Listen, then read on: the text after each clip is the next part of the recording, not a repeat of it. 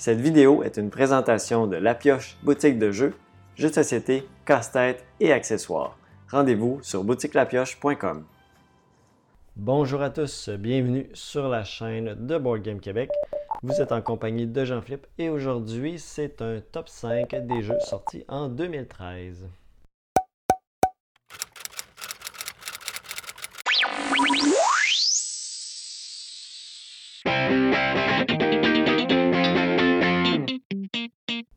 Poursuit euh, avec euh, les jeux qui sont sortis en 2013. Quel est mon top 5 euh, C'est certain que je veux savoir en commentaire quel est votre top 5 aussi des jeux qui sont sortis en 2013. c'est une belle cuvée aussi, encore une fois. J'ai vu de beaux titres passer au travers. Je pense qu'il y en a des titres qui vont peut-être être moins connus dans mon top 5, même très, très condensé. je pense qu'il y a peut-être un titre qui va vous surprendre, quoique si vous écoutez depuis quand même longtemps la chaîne. Euh, j'en ai parlé quand même à quelques reprises, malgré tout, de ce jeu-là. Euh, donc, euh, très belle cuvée encore une fois dans, l'année 2013. Il y avait 26 jeux que j'avais joué dans cette année-là. Encore là, c'est pas une année que j'ai joué énormément de jeux de cette année-là. Encore une fois, plus ça va aller 2014, 2015, 2016. surtout dans les années 2017, 17, 18, 19, là, ben 17, 18, euh, je pense que j'en ai joué quand même pas mal des, jeux qui sont sortis ces années-là, 16, 17, 18. donc ça va s'en venir parce que comme je vous ai déjà mentionné, c'est plus comme ça a commencé en mi-2014 à vraiment plus acheter euh, de jeux. Donc c'est là qu'on va voir une progression aussi euh, au niveau des quantités de jeux joués dans ces différentes années-là. Donc, sur les 26 jeux, on a un top 5 et on s'en va voir sans plus tarder le numéro 5. Le numéro 5, euh, c'est un jeu de Jamie Stegmaier et Alan Stone, qu'on voit ici l'arrivée de Stone Meyer Games avec ici Viticulture. Et je mets une petite étoile ici parce que moi, la première fois que j'ai joué à Viticulture, c'est la Essential Edition qui est une autre entrée dans Game Geek, mais bon, on s'entend que c'est quand même le même jeu. Oui, Essential Edition, ils ont, euh, pas, euh, ils ont formaté un peu le jeu pour avoir certaines cartes plus essentielles, comme on dit, euh, épurer un petit peu certains éléments, mais ça reste sensiblement le même jeu qui est Viticulture. En cinquième position aussi, parce que c'est un jeu que j'aime beaucoup aussi, que ça fait longtemps que je n'ai pas joué, mais qu'il faut que je rejoue, mais que c'est certain que à chaque fois que je veux rejouer à ce jeu-là, c'est avec l'extension Toscany, qui est sortie quand même beaucoup plus tard. Euh, parce que ça permet de jouer chacune des saisons et de planifier son tour sur chacune des saisons. La particularité de ce jeu-là, c'est quand on fait du placement d'ouvriers, parce que c'est un placement d'ouvriers dans lequel on va euh, principalement faire planter des, raisins pour euh, le cultiver et faire des vins qu'on va faire âger, donc viticulture. Et euh, on a nos ouvriers pour toute l'année, mais on ne les reprend pas à chaque saison. Donc, les ouvriers qu'on utilise à l'été, on ne les reverra pas avant la saison prochaine. Donc, euh, c'est toute cette planification-là. Et c'est une course aussi au point. Euh, le premier qui arrive à, de mémoire, c'est 20 points. ça déclenche la fin de partie, puis on termine la manche en cours. Lui qui a le plus de points gagne. Je pense que c'est 20, 15 peut-être. C'est un jeu également qu'on va devoir améliorer notre plateau personnel en construisant différents bâtiments, un grand cellier, euh, des bâtiments aussi pour faire plus de production, augmenter notre production, augmenter nos champs. Euh, très beau jeu de planification. Petit aspect que je trouve des fois un petit peu euh, qui, de mémoire est moins pire dans Toscany, c'est des fois tu vas piger des cartes de contrats à faire, de vins à faire qui tu as déjà la quantité requise ou d'autres que tu piges, puis finalement, ben, tu n'es jamais parti dans le vin blanc. Fait que là, tu es un petit peu poigné avec ces cartes-là. Fait qu'il y a un petit peu le random euh, des cartes d'objectifs que tu piges. Euh, durant la partie, des fois, tu peux tenter ta chance là-dessus, mais bon, ça reste quand même présent dans beaucoup de jeux, ce, système-là. Dès que tu as des cartes d'objectifs que tu piges, ben, tu as toujours cette, cette aléa-là. Donc, grosso modo, viticulture, ça ressemble à ça.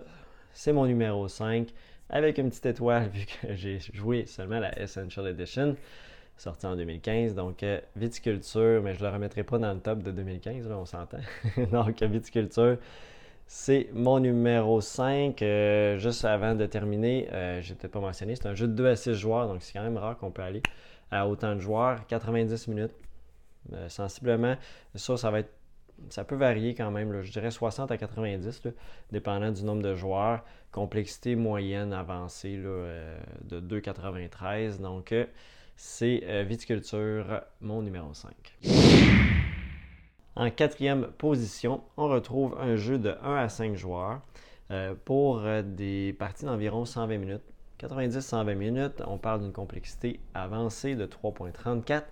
Euh, c'est un jeu qui n'a pas l'air de ça, mais qui est assez complet, vraiment super intéressant comme jeu.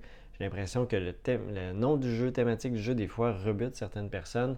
Oui, il y a un caractère historique. Je parle ici de Lewis et Clark euh, de Expedition. Euh, dans le fond, on va incarner les deux personnages, donc Lewis et Clark, qui euh, sont passés du, du Missouri jusqu'à l'Oregon.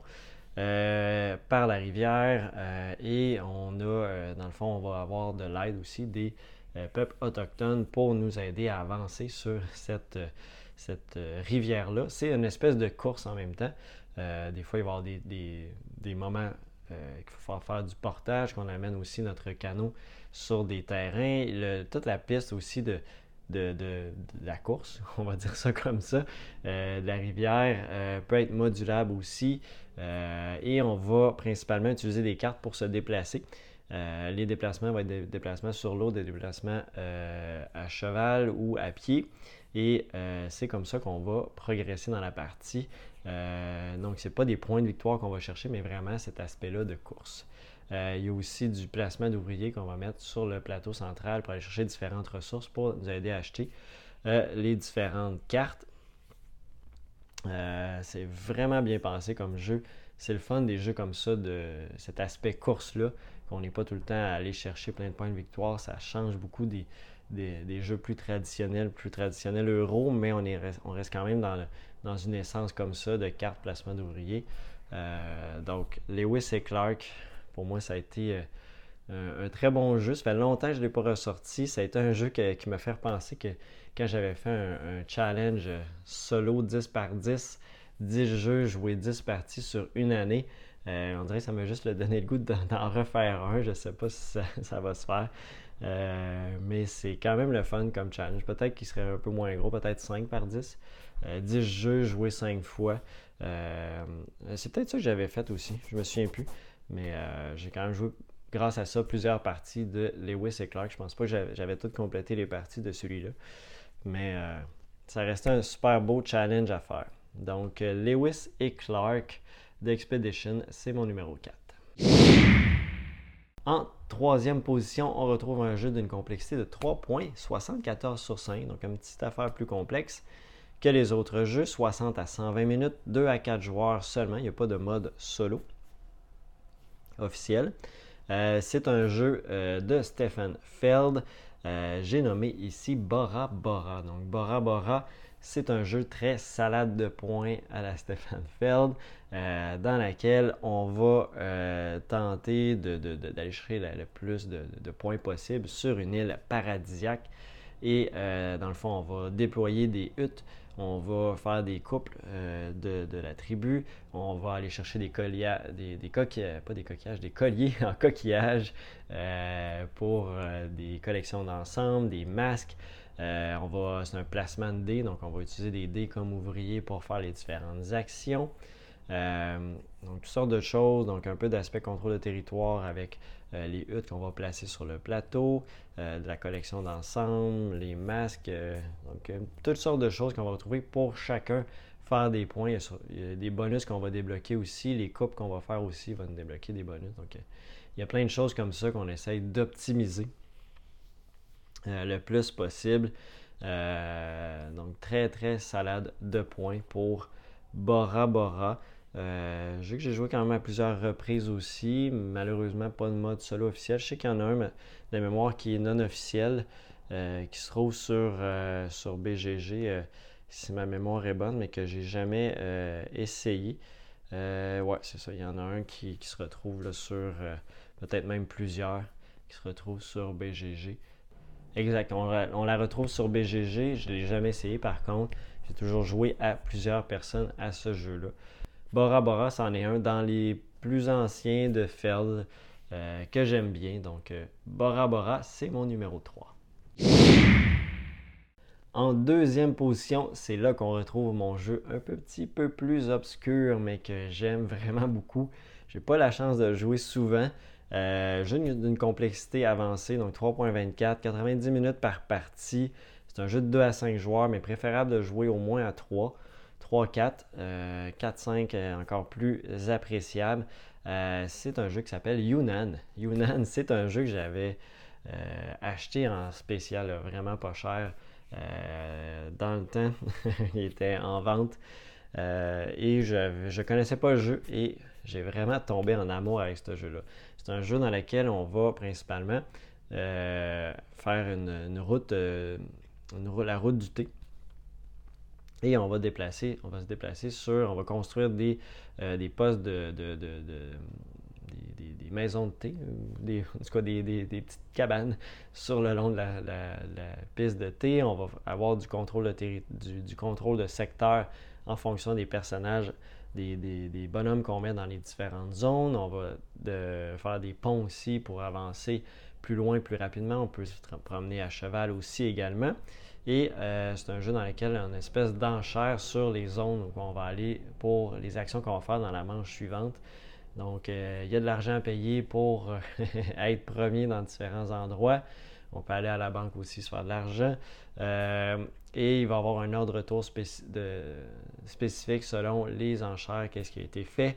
L'ordre de tour est très important parce qu'il y a aussi un inspecteur qui se promène un peu partout. Puis, dépendant des majorités, il va aller toujours bâcher lui qui est en tête. Donc, des fois, c'est pas évident. L'ordre de tour est très important aussi dans la façon qu'on euh, avance sur la piste aussi. Ça va avoir un impact aussi sur qu'est-ce que fait l'inspecteur.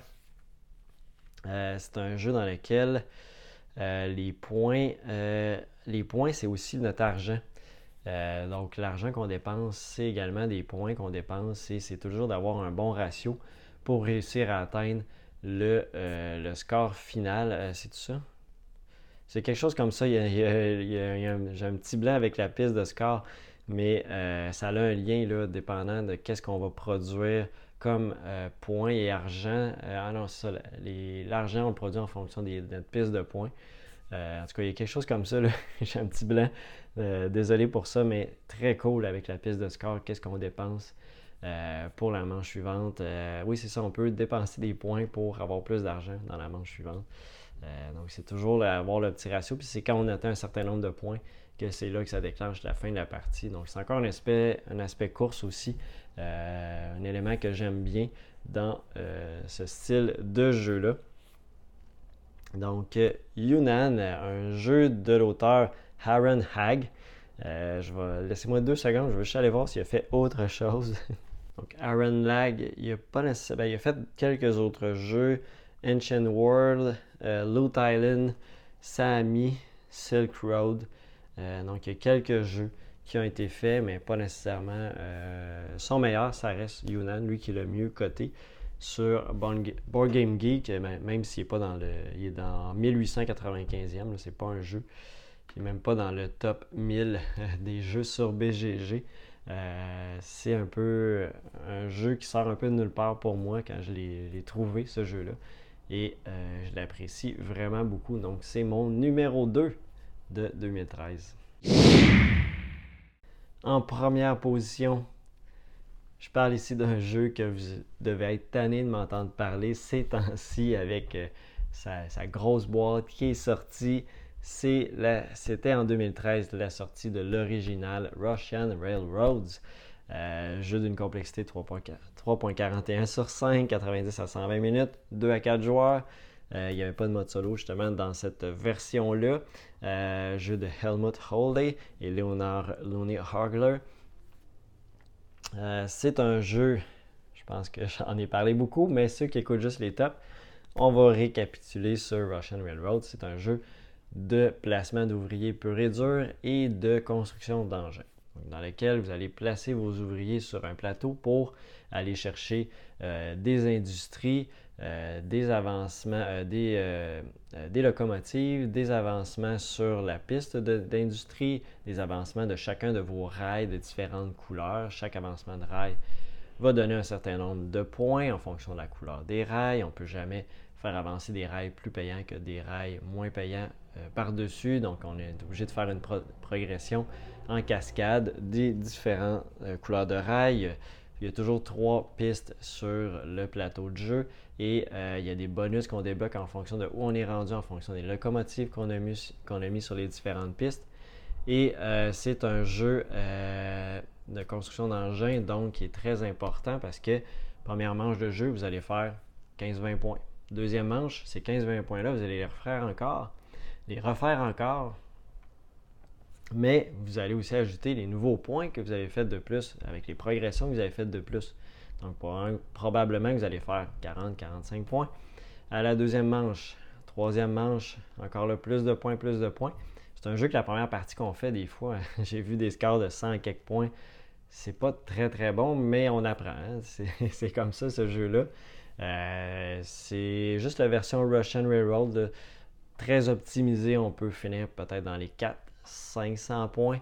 Euh, ça va être un, excellent score. Souvent, ça va jouer dans les 300-400 euh, dans, différentes parties, dépendant qui bloque qui, qui est l'expérience aussi, parce que plus tu joues avec des joueurs expérimentés, mais moins ils vont laisser aller faire certaines choses à d'autres joueurs aussi en bloquant les cases aussi sur le placement d'ouvriers qui est assez important également. Euh, la version Russian Railroad est assez simple. Il n'y a pas énormément de stratégies différentes. Une fois qu'on a compris, il y en a peut-être, je pense, trois lignées qu'on peut suivre pour euh, réussir à, remporter la partie, euh, être le plus payant possible. C'est lorsqu'on rajoute les extensions dans Ultimate Railroad, par exemple, qui vient toujours de sortir, que là, on a vraiment beaucoup plus d'éléments euh, de euh, de pistes, de combos possibles, de, façons différentes par plateau de jeu de remporter la partie, de stratégies possibles en fait à explorer. Fait que ça rajoute beaucoup, mais le jeu de base était quand même excellent malgré tout. Euh, donc, Russian Railroads, en passant, j'ai la vidéo la semaine prochaine qui sort sur Ultimate Railroad pour voir les règles au complet de chacune des extensions. de tout le matériel qu'il y a dans Ultimate Railroad, les modules, etc. Donc ça va sortir, donc ça va être un comment jouer de tout ça. Et euh, donc sur ce, je vous remercie beaucoup d'avoir. Euh, en fait, euh, on va conclure hein, le, numéro 1 avant. Le numéro 1 de ce top, de ce top 5 2013 était Russian Railroads. Alors, c'est ce qui conclut ce top. 5 euh, de 2013. J'espère que vous avez apprécié. Euh, je vous invite à euh, mettre un petit pouce vers le haut si vous avez apprécié cette vidéo-là, à partager aussi si vous voulez partager ça à n'importe qui qui serait intéressé par ce top. également, allez sur boutiquelapioche.com pour faire vos achats de jeux. Vous pouvez aussi, à partir de maintenant, j'aurais peut-être dû le mentionner au début de la vidéo, mais euh, vous pouvez contribuer à la chaîne euh, également avec des super tanks euh, qui sont des super merci. peut-être que cette vidéo-là va avoir été diffusée en première aussi. Je vais peut-être le faire. J'aurai peut-être le temps de le monter puis de, vous le montrer, être présent dans le chat en, direct. En tout cas, si c'est le cas, vous, l'avez vu. Et vous allez pouvoir contribuer aussi avec des dans le super chat aussi, donc des petits dons monétaires pour la chaîne pour aider à, progresser, à acheter probablement de nouveaux équipements euh, que j'aimerais mettre un petit peu plus euh, euh, d'argent là-dedans, mais que, que, je n'ai pas présentement. Donc, pour améliorer ce contenu-là. Du côté des jeux, ça va. avec la boutique, c'est quand même plus facile d'avoir des jeux. Donc, sur ce, et aussi le Discord, si vous voulez vous abonner au Discord, venir discuter avec nous. Euh, un petit peu plus tranquille durant l'été, mais je pense que ça va reprendre un petit peu plus euh, cet automne avec les discussions. Mais je tente quand même euh, d'animer ça un petit peu à l'occasion. Donc, n'hésitez pas si vous avez des questions aussi sur la boutique. C'est l'endroit idéal ou par, par d'autres plateformes directement sur la boutique aussi. Donc, sur ce, on se revoit très bientôt et c'est ça. À la prochaine. Bye bye. Música